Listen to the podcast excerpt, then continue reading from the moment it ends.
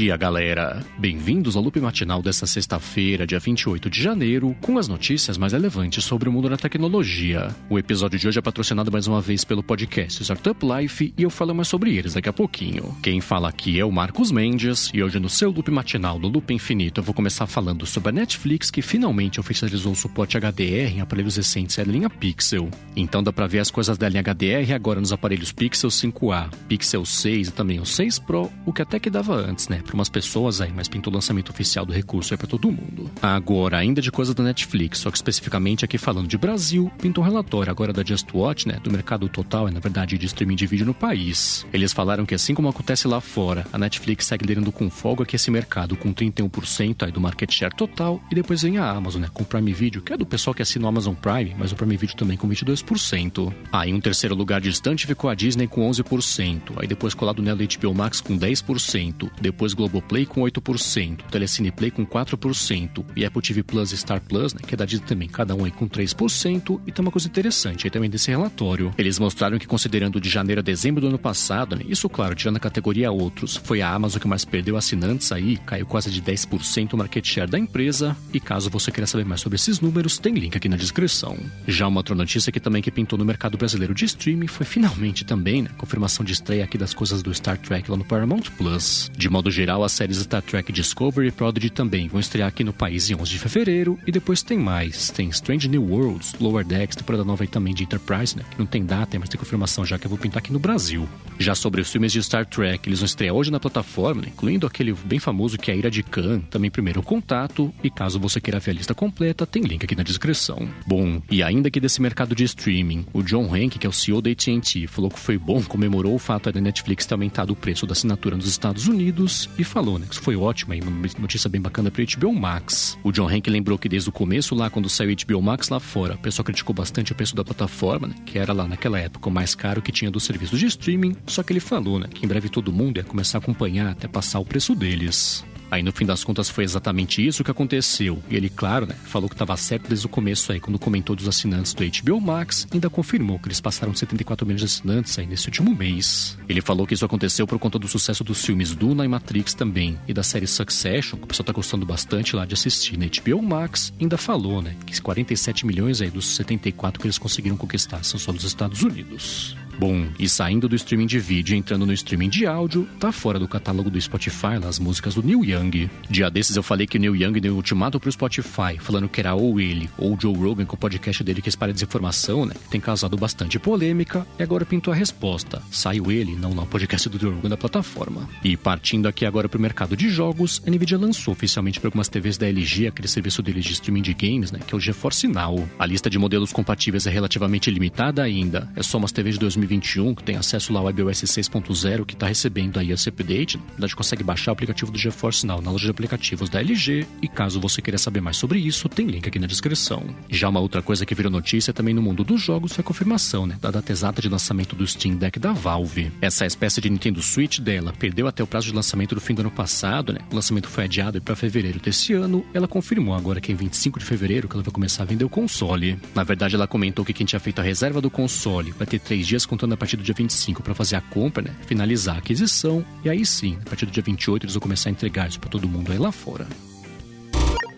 E enquanto isso, no mundo da Samsung, ela já confirmou aqui quando que vai rolar no Brasil o evento aí que provavelmente né, vai ser de anúncio da linha Galaxy S22. Ontem eu comentei que o evento gringo dela sobre isso vai rolar em 9 de fevereiro e é 15 de fevereiro, né? Então, seis dias depois é que vai rolar evento aqui, o anúncio nacional. Então, no dia 15 é bem provável que pinte já o preço e data de lançamento aí também da linha Galaxy S22, que deve ser S22 normal, a versão Pro também e versão Ultra. E claro, né, que você pode acompanhar tudo isso no canal do Loop Infinito no YouTube, com link na descrição para você se inscrever se não tiver feito isso ainda.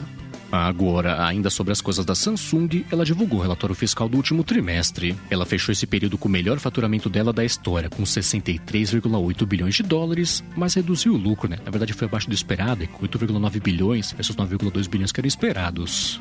A empresa falou que o faturamento recorde dela foi resultado da venda de telefones premium, de TVs também e de linha doméstica e do aumento aí do lucro, né? Foi 52% aí de aumento do lucro da divisão dela de semicondutores. Agora, voltando aqui a falar sobre as coisas do Brasil, os nossos amigos do Tecnoblog falaram que a Anatel não liberou a Starlink, né? Que a internet via satélite do Elon Musk para começar a testar a internet dela por aqui com uma comunidade aqui do estado de São Paulo. A Anatel não autorizou o uso do que ela falou que foi o uso temporário de espectro e Starlink reclamou. Falou que os concorrentes dela receberam essa autorização aí já no passado.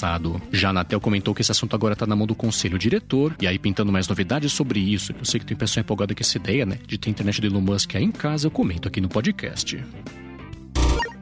Bom, a seguir eu vou falar sobre essa chegada aí, né, que parece que vai pintar em breve de aplicativos de Android para o Windows 11. Mas antes disso, vou tirar um minuto aqui do episódio para agradecer a Startup Life pelo patrocínio aqui mais uma vez do podcast. O Startup Life é um podcast que deixa você por dentro de tudo sobre negócios, sobre tecnologia e inovação e traz novidades e principais também, né, do ecossistema de startups aqui no Brasil e também no exterior. Eles já publicaram mais de 70 episódios e trouxeram desde a estreia uns papos com pessoas importantes, né? Então, tipo Paulo Silveira da Alura, Guga Mafra também, Tito Guzmão da Warren e Gustavo Goldschmidt do Super player também do podcast A Virada e de empresas de destaque, né? Então Banco Inter, Nubank também, né? Magazine Luiza, por aí vai.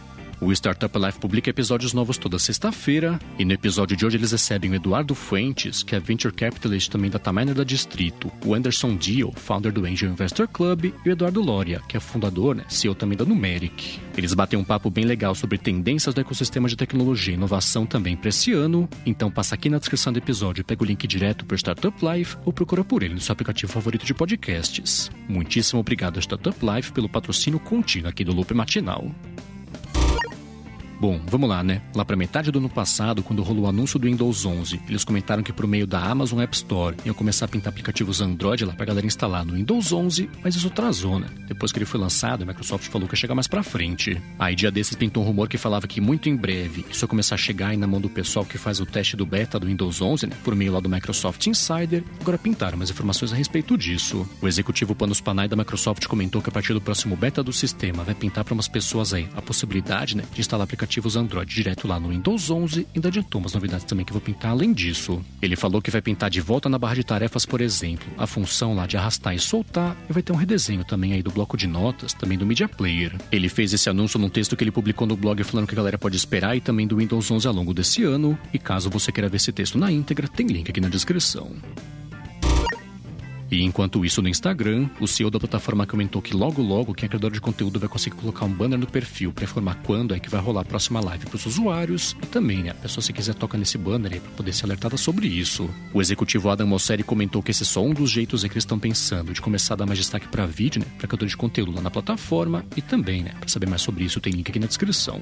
Agora, ainda sobre plataformas sociais, foi o Reddit agora que confirmou, né, que está pensando em começar a dar suporte NFTs aí nos avatares das pessoas. Dia desses eu falei que no Twitter, quem assina o Twitter Blue tá conseguindo já colocar uma NFT como avatar, né? Que aparece num hexágono lá ao invés do círculo para diferenciar uma coisa da outra. E agora pintou a confirmação, né? De que o Reddit também vai começar a testar alguma coisa desse tipo. O pessoal do Reddit comentou por enquanto só que é um grupo bem reduzido de usuários que vai conseguir fazer isso, né? Por meio de integração lá provavelmente com a plataforma OpenSea, mas não falou nada sobre uma diferenciação da imagem, né? Pra galera conseguir saber lá que é o NFT que está sendo exibido num avatar tradicional.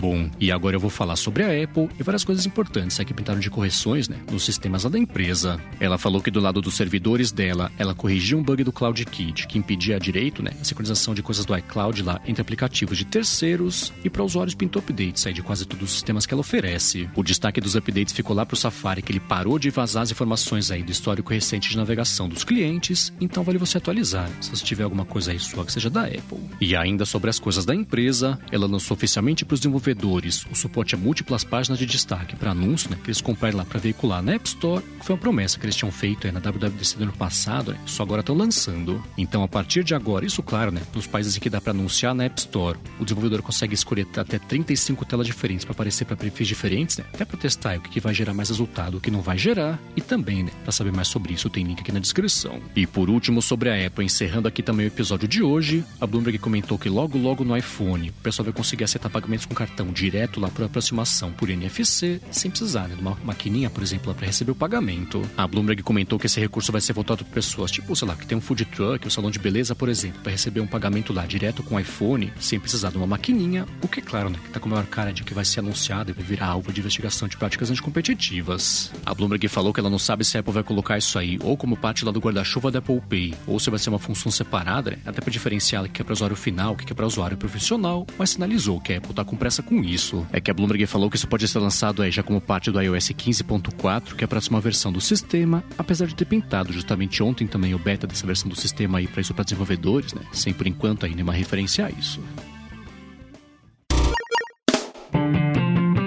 Isso aí, galera. O Loop Matinal do Loop Infinito vai ficando por aqui. Se você quiser se inscrever no canal do Loop Infinito no YouTube, o link tá aqui na descrição do episódio lá no loopmatinal.com, junto com os links das notícias que eu comentei hoje. Agora, se você tem um podcast, um aplicativo, um serviço bacana e quiser anunciar aqui no Loop Matinal, manda um e-mail para comercial@loopinfinito.net pra gente bater um papo. Já se você quiser falar comigo no Twitter, procura por MVC Mendes que eu tô sempre por lá. Obrigado pela audiência Obrigado a Startup Life também pelo patrocínio contínuo aqui do podcast. Bom fim de semana e eu volto na segunda de manhã. Falou!